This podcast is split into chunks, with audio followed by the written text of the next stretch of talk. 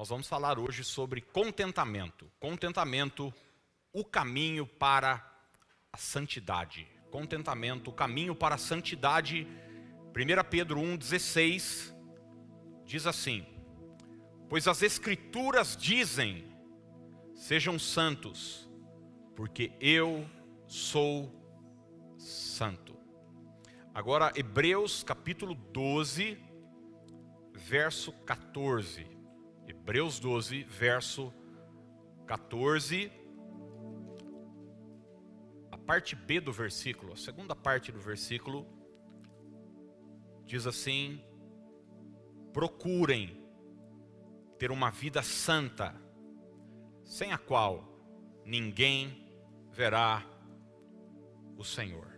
Procurem ter uma vida santa, sem a qual ninguém verá o Senhor. Eu sei que nós fomos criados numa cultura onde santidade, onde a palavra santo era e é vista ainda, infelizmente, como algo inatingível. É, é uma palavra reservada para um grupo específico de pessoas. Quando a gente vê alguém, por exemplo, que a gente considera muito, fulano é um santo. Mas verdade é que a Bíblia trata a santidade não como uma opção para o cristão, não como uma alternativa, mas santidade é uma ordem. Vamos falar isso juntos? Diga: santidade é uma ordem. Ser santo, a origem da palavra santo, significa ser separado. Separado. Você vai olhar, por exemplo, para a história de Daniel, você vai ver que Daniel vive na Babilônia, um país onde a cultura, os costumes são completamente contrários à palavra de Deus, mas Daniel, mesmo vivendo nesse ambiente, ele age de forma separada. Isso é ser santo. Quando você vai olhar, por exemplo, para a história de Noé, você vai ver no início da descrição bíblica do capítulo 6 de Gênesis, Deus vai dar um diagnóstico que a situação não está legal, de que os homens eram maus, de que os homens eram perversos, mas a Bíblia diz: porém Noé era justo e bom, ele andava com Deus. Noé era diferente, isso é santidade. Ele era separado daquela cultura, daquelas ações.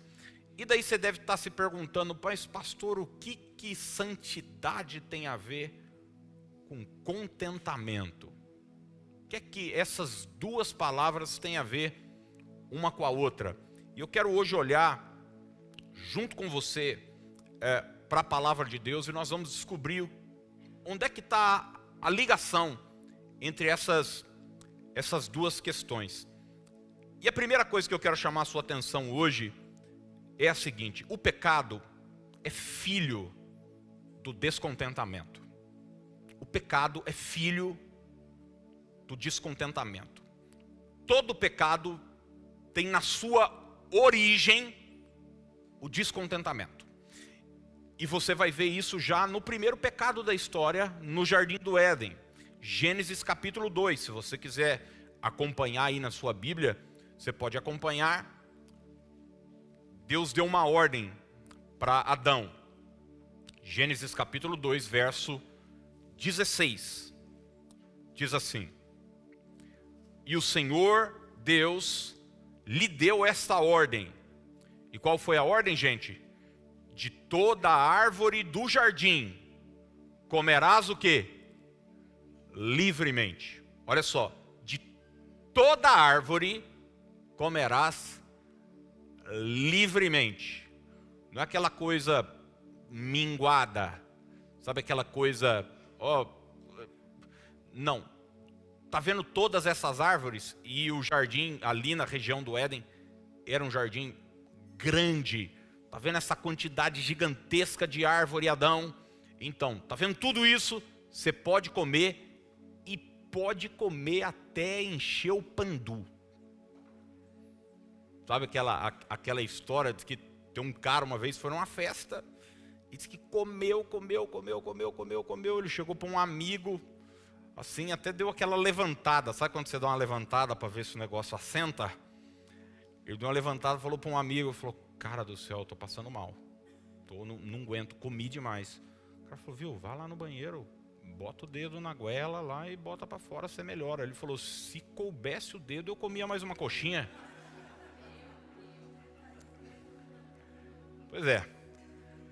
Eu não vou perguntar se tem alguém aqui assim hoje, você conhece alguém. Mas o fato é que Adão estava livre para comer de tudo. Mas olha o que o verso seguinte vai nos dizer. Gênesis 2, ainda versículo 17. Mas da árvore do conhecimento do bem e do mal não comerás.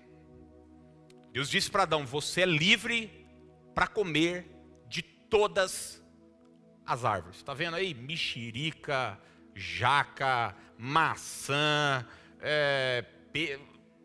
olha tudo. Você está livre para comer, mas Adão, essa árvore você não come. E você sabe o resultado de toda essa história a conversa da serpente com Eva e depois, posteriormente, Adão vai e come daquela árvore. O primeiro pecado da história é resultado de alguém que tinha muito, mas mesmo assim estava descontente. Algo dentro dele diz: Eu preciso de, de mais. Eu quero mais.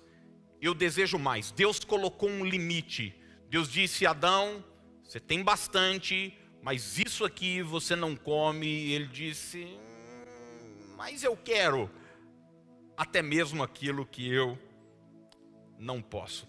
E não se engane, todos nós carregamos dentro de nós, no nosso DNA espiritual, essa, esse traço no nosso caráter que é o descontentamento, que é o descontentamento, um dos traços da natureza caída do homem. Você vai estudar em teologia, chama-se natureza adâmica. É o homem terreno. É de que ele nunca está contente com nada. Ele sempre acha que aquilo que ele tem não é suficiente e que ele precisa de mais, de mais, de mais, de mais, de mais, de mais, de mais. Semana passada eu falei aqui sobre Davi, a batalha de Davi e Golias. E eu falei sobre uma ambição na vida da gente, que é uma ambição saudável. Isso é ótimo, isso é maravilhoso. Esse desejo que você tem de melhorar de vida, de crescer, e não tem nada de errado nisso. Davi, quando olhou a oportunidade dele crescer, dele, enfim, ganhar dinheiro, casar com a princesa, a família não pagar mais imposto, ele falou: pô, legal, vou enfrentar esse gigante. O que eu estou falando aqui não é desse desejo que é saudável na nossa vida. Eu estou falando sobre um sentimento negativo, de um desconforto que não acaba, de você ter muito e mesmo assim querer mais, e se você não tiver esse mais, você vai ficar chateado, você vai ficar descontente. Você vai olhar, por exemplo, qual que é a raiz de um roubo, uma pessoa que rouba. Ela diz: aquilo que eu tenho não é suficiente. Então eu faço o quê?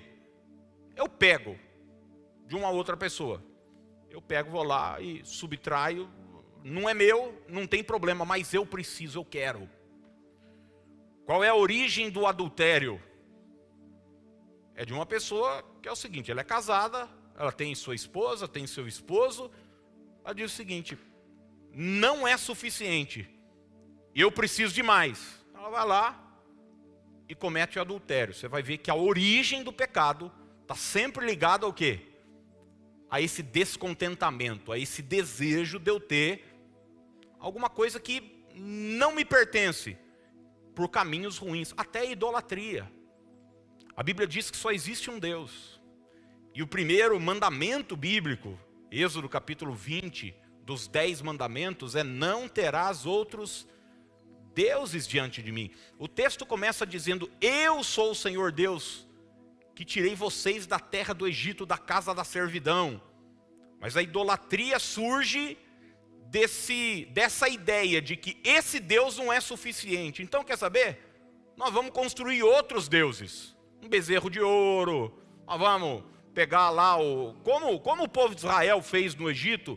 E nós vamos, nós temos um Deus. Mas nós queremos mais. Porque esse Deus que a gente tem eh, não é suficiente para a gente.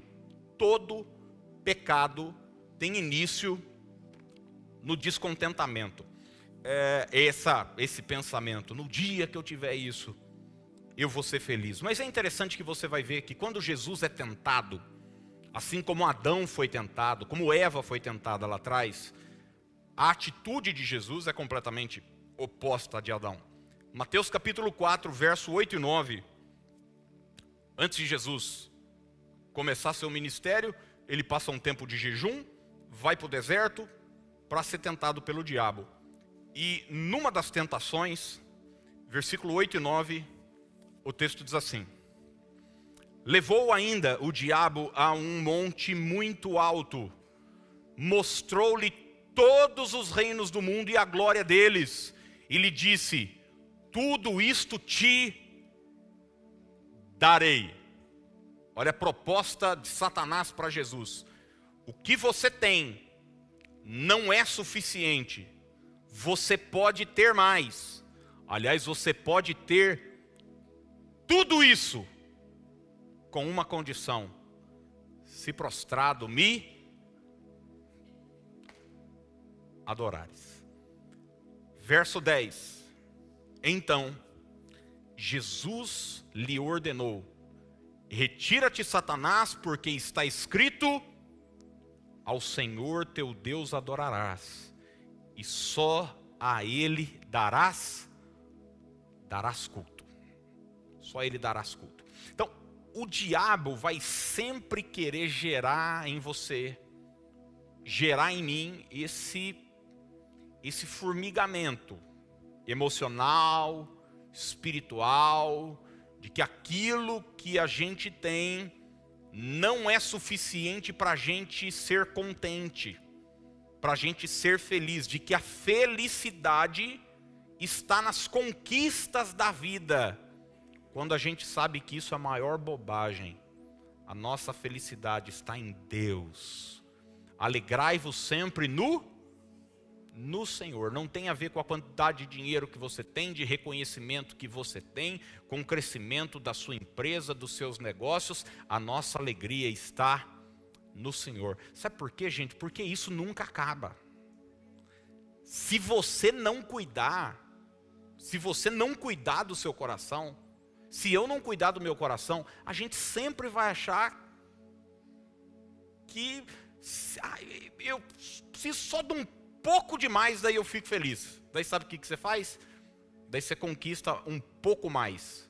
Daí você descobre que, ai não, tem que ser mais um pouquinho. E você está sempre colocando a felicidade como uma meta a ser atingida, como um objetivo a ser atingido, e não como uma verdade que você já pode abraçar na situação que você está. Eu tenho um amigo que trabalha numa grande empresa, e é uma empresa familiar, apesar de muito grande, ter milhares de funcionários, e ele faz parte do conselho administrativo da empresa, que só fazem parte a família, primo, irmão e tal, e ele faz parte ali junto com, com uh, os familiares. E é interessante, são pessoas assim, trilhardárias. Não é gente assim, ah, comprou um Renegade. Não, é, é, tem avião, é, sabe? Nada contra Renegade, gosto muito, até gostaria de ter um. Tem uma amiga aqui da igreja que estava com um esses dias, falou, cara, que carro gostoso, estou pensando. Ela bateu o carro dela e, e, pegou no, de aluguel, né? O seguro deu, ela falou, quero mudar para um. Não, não é, é, é, de helicóptero, é, é, é, é coisa grande, é coisa grande. E daí ele estava falando que numa das reuniões que estava para começar, os sócios da empresa que ele trabalha estavam lá, conversando e reclamando que precisavam de mais. E a conversa era assim: vocês viram? O Setúbal trocou de jato. Setúbal é o dono do Itaú.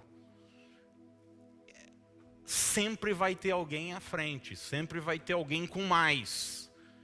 E se você não cuidar do seu coração, você vai sempre achar que aquilo que você tem não é suficiente. E daí isso pode te levar ao quê? A caminhos que vão comprometer sua vida espiritual. É exatamente essa a proposta de Satanás para Jesus. Você pode ter mais, desde que você se prostre e me adore.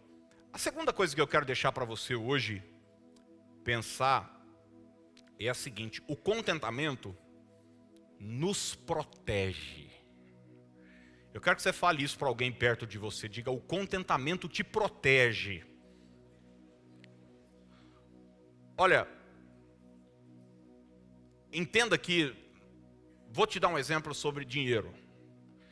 Quanta loucura você já viu sendo feita por causa de dinheiro? A motivação é o dinheiro. A pessoa casa e a motivação dela é o quê? É o dinheiro. Separa e a motivação é o quê? É o dinheiro. Tem filho por causa de dinheiro. Sabe aquela coisa de amarrar o cara?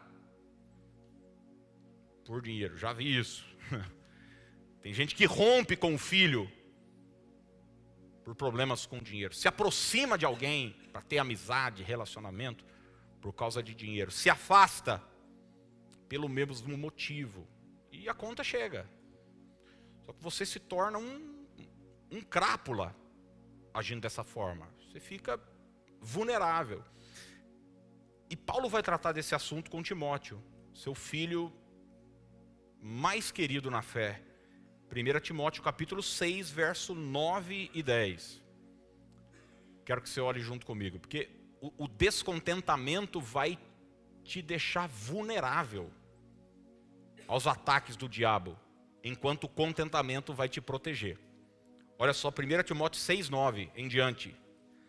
Mas aqueles que desejam enriquecer caem em tentações e armadilhas e em muitos desejos tolos e nocivos que os levam a quê, gente?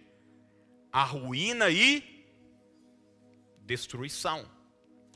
Pois o amor ao dinheiro, note que a Bíblia não está dizendo o dinheiro, a Bíblia está dizendo o amor ao dinheiro. O dinheiro é uma ótima ferramenta. O dinheiro com os princípios corretos, na mão de gente correta, faz coisas extraordinárias. A Bíblia não está condenando o dinheiro, ela está condenando o amor ao dinheiro. É a raiz de todo de todo mal. Você pode olhar tudo que existe de pior na humanidade tem origem na ganância. Em alguém ganhando, tráfico, é, tráfico de órgãos, tráfico de mulheres, é, de criança, drogas, prostituição, tudo, tudo que existe de pior tem alguém lucrando com isso.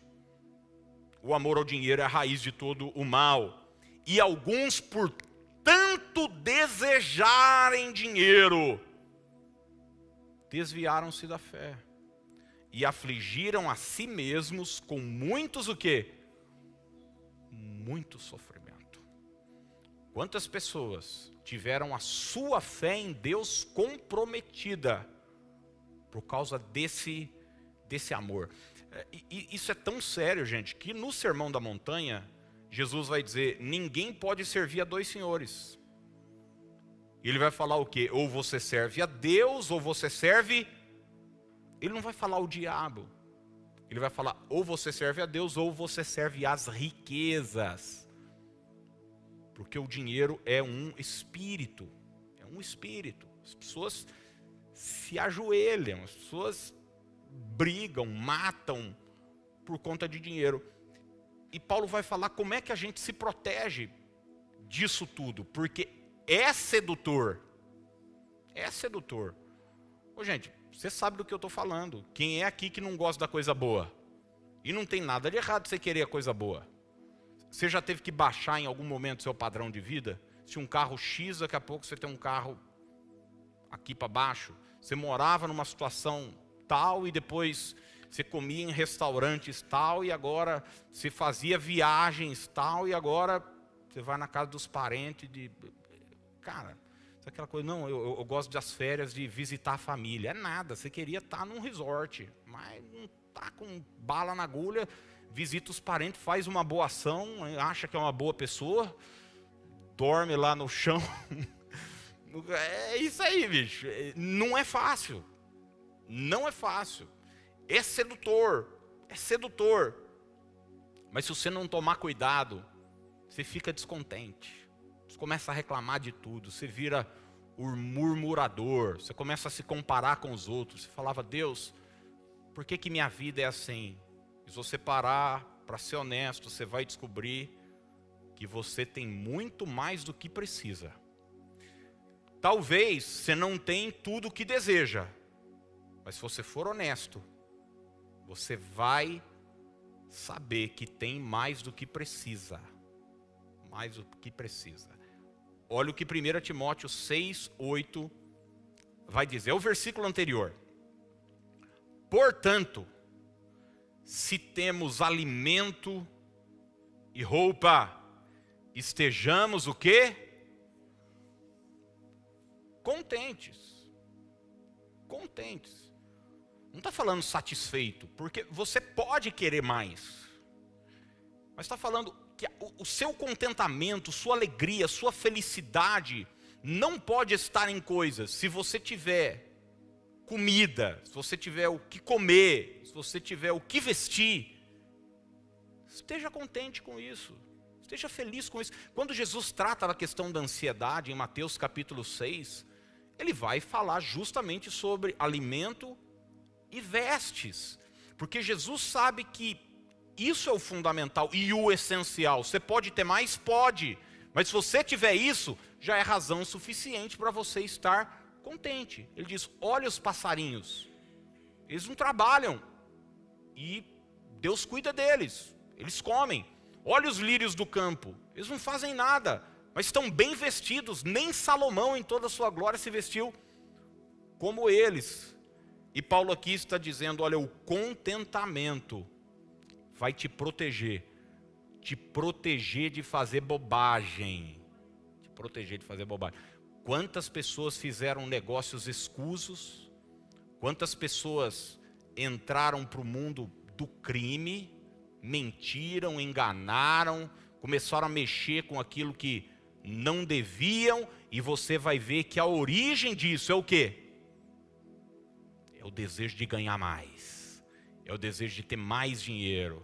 Então, o cara começa, sei lá, o cara tem, trabalha com combustível, começa a adulterar o combustível para ganhar mais.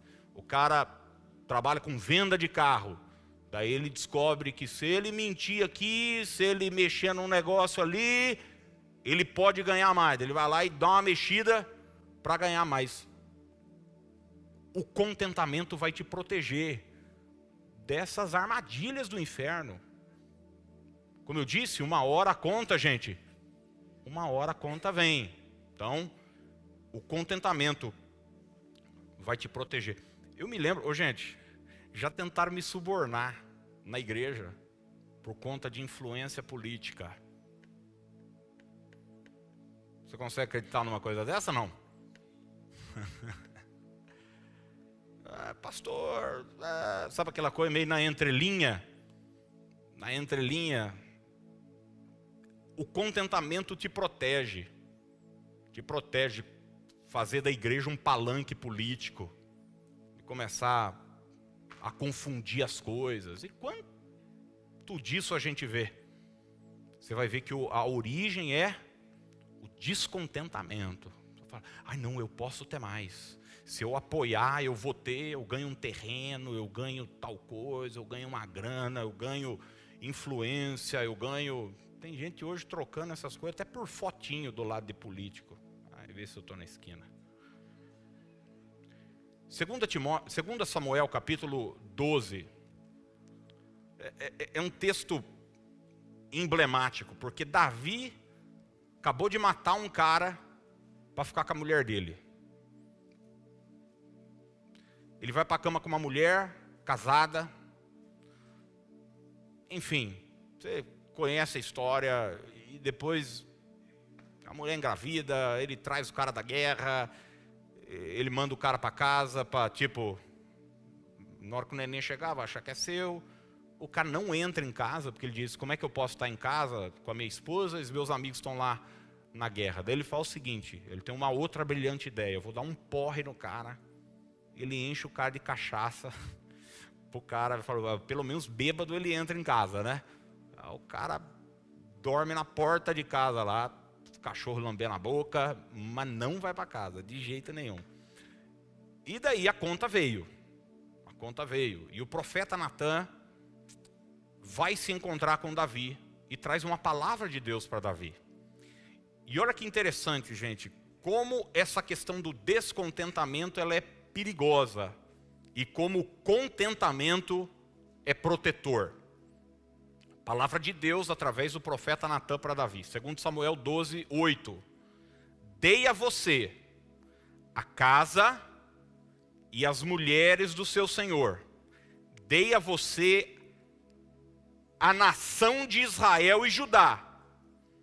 E se tudo isso não fosse suficiente, eu teria dado mais ainda.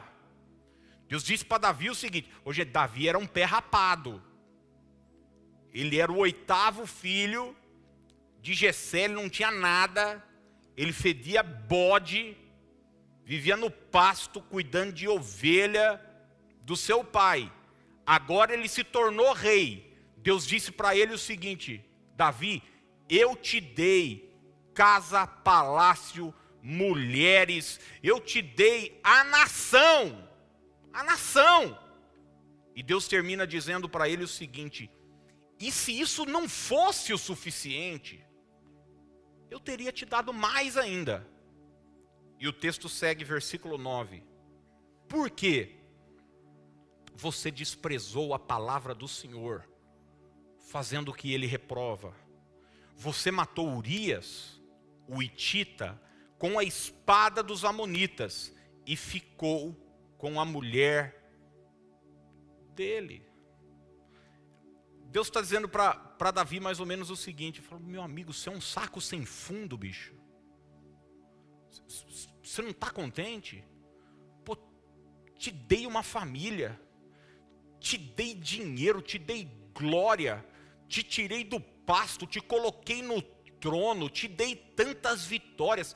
Davi sabia, gente, que o que aconteceu com ele não foi resultado da sua condição humana.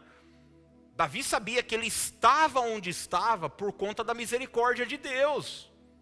Seu pai não era rei, seu avô não era rei, ele foi escolhido pelo próprio Deus. Ele falou: Cara, onde é que você botou na sua cabeça tudo isso que eu te dei não era suficiente? Davi, se não fosse suficiente, pode acreditar, eu teria te dado muito mais.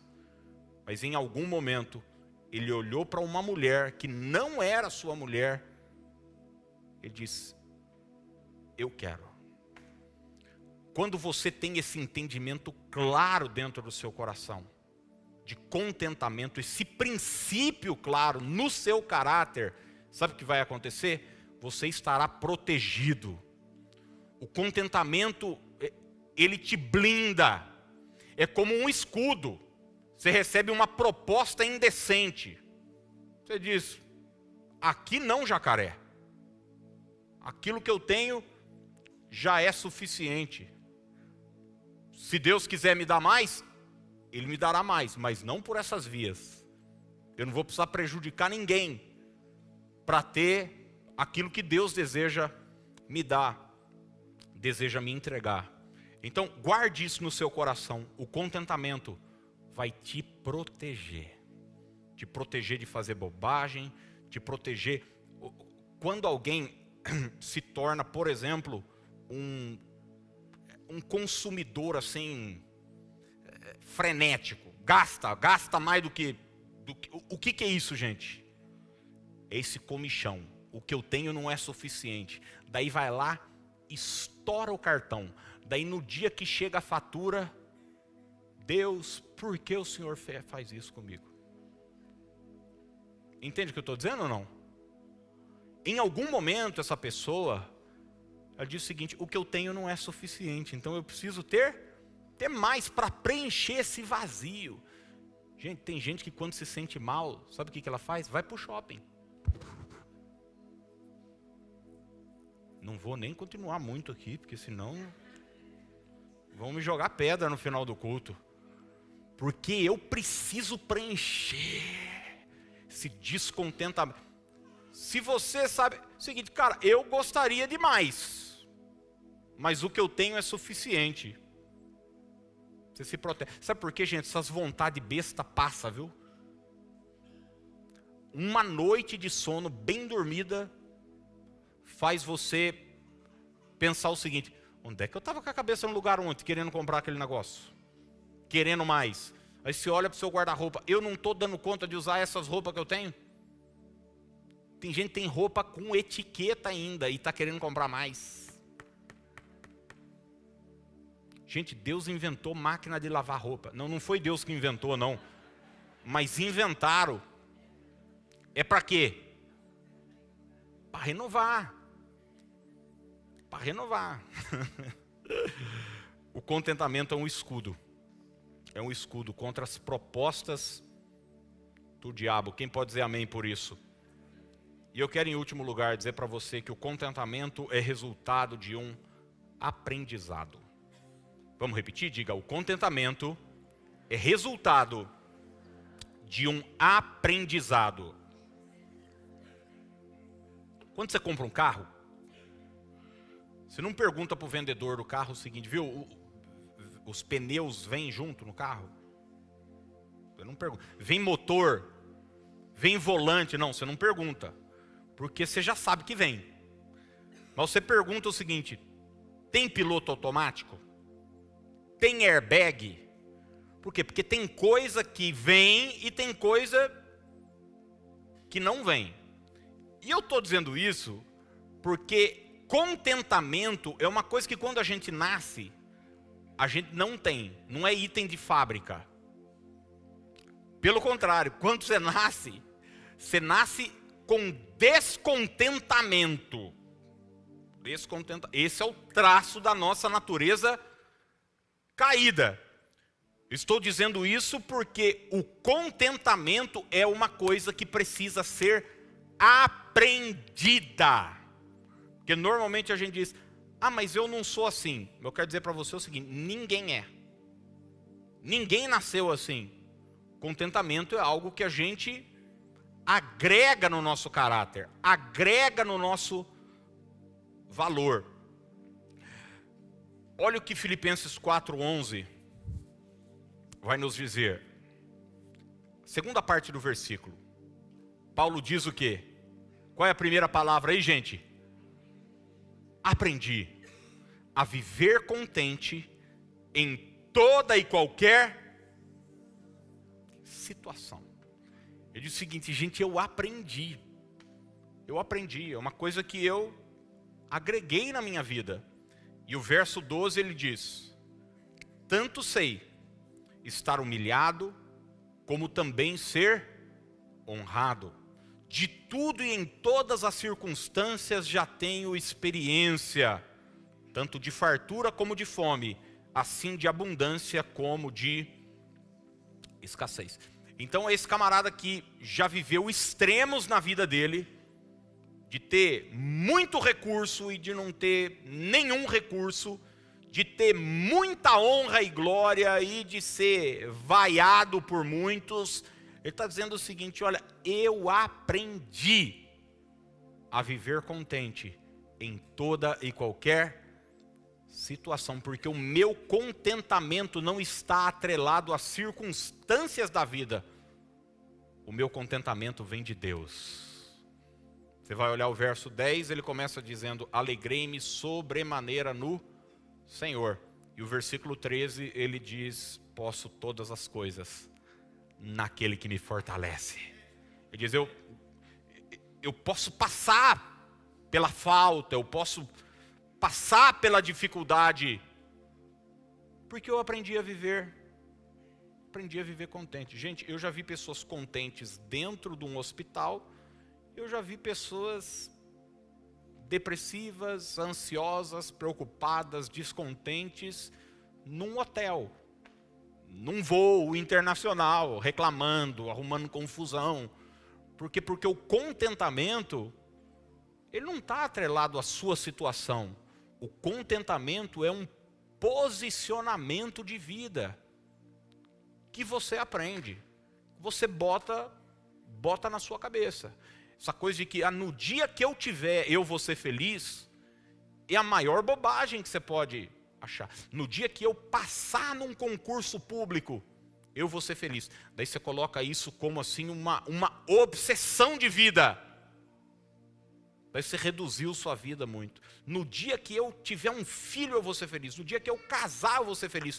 No dia em que eu tiver um salário X, eu vou ser feliz. No dia em que eu tiver em tal profissão, abrir meu próprio negócio. No dia que eu tiver um carro X ou Y, eu vou ser feliz. No dia que eu tiver minha casa própria, eu vou ser feliz. Um dia uma pessoa estava em prantos conversando comigo, dizendo, pastor, tal, estou pagando aluguel. E ela estava dizendo que ela não era feliz porque ela pagava aluguel. Eu falei, minha filha, eu também pago. Dá um abraço aqui, vamos embora, seguir com a vida. Cara, fazer de coisas essa, essa obsessão é uma bobagem. Eu encerro lendo com você 1 Timóteo capítulo 6, verso 6. A nova Bíblia Viva traz uma, uma tradução que eu achei linda. O texto diz assim: Você será verdadeiro. 1 Timóteo 6, 6. Você será verdadeiramente próspero. Olha só, tem uma prosperidade que é uma prosperidade fake. Quem aqui sabe do que eu estou falando? Tem gente que eu olho a rede social da pessoa e falo fake news. Fake news. Tira foto na frente do carro dos outros. Putz, olha. Ultima, precisa tomar um dramin para você entrar na. Tira foto na frente do carro dos outros, posando de bacana faz check-in em lugar que não foi.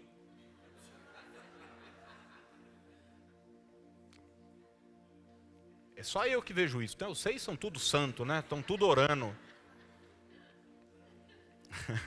Ele diz: Você será verdadeiramente próspero se exercer a piedade, que é essa questão espiritual vida piedosa com o que? Contentamento. A verdadeira prosperidade, gente, não está ligada à quantidade de dinheiro que você juntou na vida, seu patrimônio, quantos carros você tem, a casa que você mora. Não.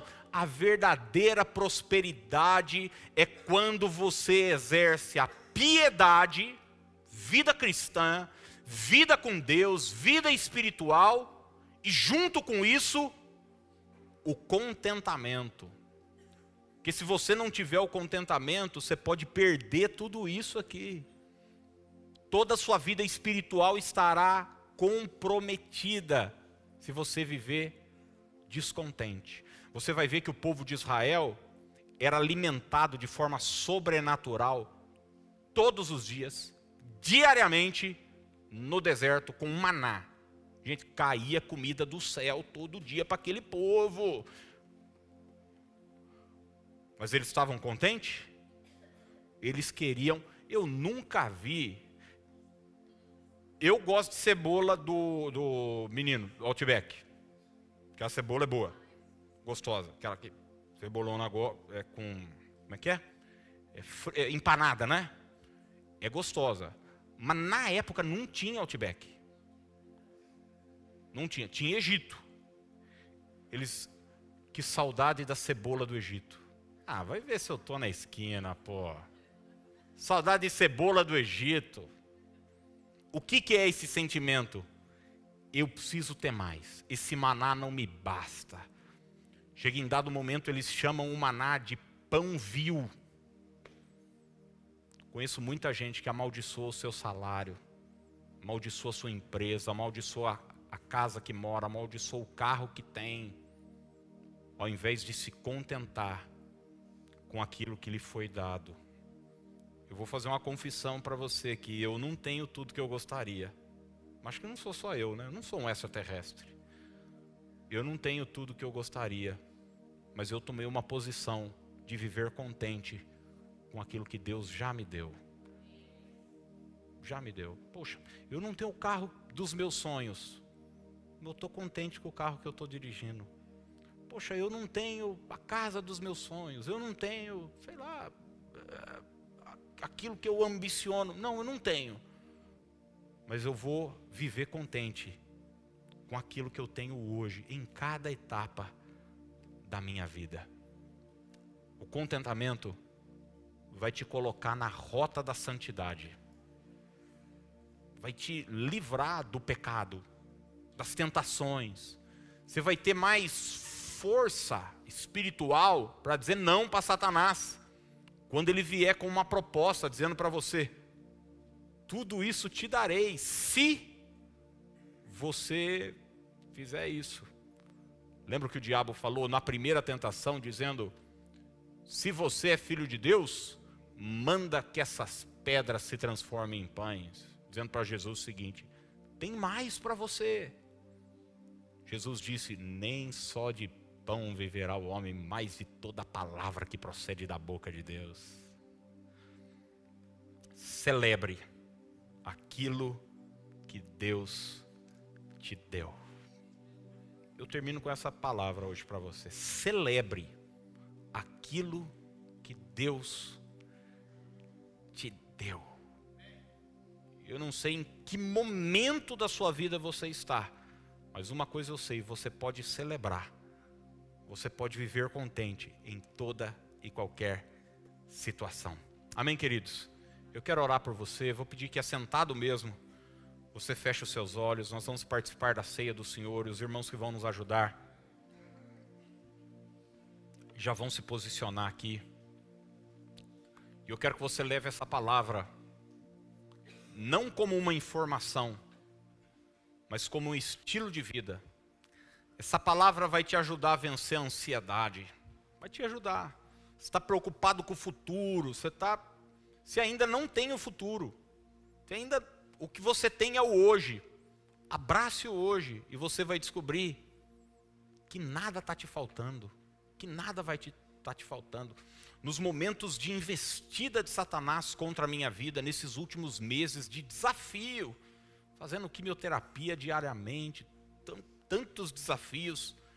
Às vezes eu me pegava chateado, e daí eu parava para pensar, eu falava, pô, mas eu não estou sentindo dor nenhuma, eu não estou tendo reação nenhuma, eu estou bem aqui. Por que, que eu vou me preocupar com o amanhã? Deus, Deus tem cuidado de todas as coisas quando você tem esse entendimento de estar tá contente com o presente, o momento agora atual que você está vivendo, não está faltando comida, não está faltando roupa, não está, não, eu tenho tudo que eu preciso. Isso te blinda, isso te protege.